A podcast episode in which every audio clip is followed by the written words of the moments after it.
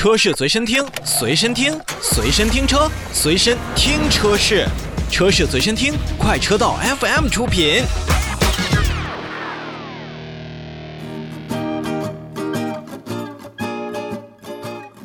今天节目的最后，咱们再来看看乘联会所公布的国内乘用车市场的最新销量数据。那四月份呢，国内的汽车厂家的批发销量总计一百六十五点九万辆，较之去年呢是同比增长了百分之十点五，和二零一九年四月份相比呢也有百分之六点九的增长，还是表现非常不错的。而且呢，从 SUV 和 MPV 的市场表现来看呢，也是分别交出了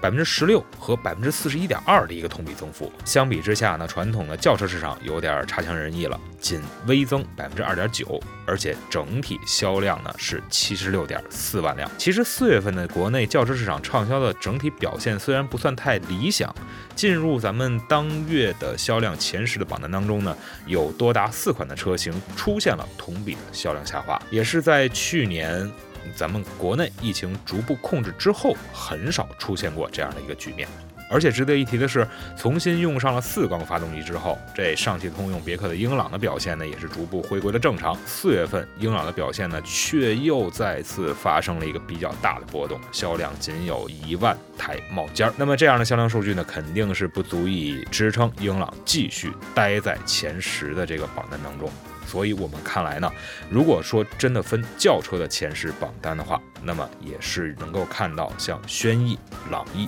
以及宏光 mini EV，这都是排在了前三位。而雅阁、卡罗拉、思域、雷凌、Model 3、宝来、宝马三系排到了第四到第十位。其中能够看到的，像雅阁、宝马三系以及 Model 3，则是这几款车型当中最贵的三台车。那么能够分别排到第四位。第八位和第十位也都是实属不易。看来国内的轿车的销量变化，以及轿车在 Top Ten 上当中的一个竞争态势，虽然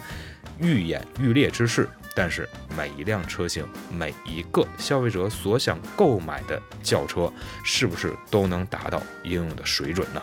而且在经历了上海车展的风波之后，我们不知道五月份 Model 3是否还会排进国内的轿车销量前十。而且到那个时候，没准前十的位次又会发生更多的变化。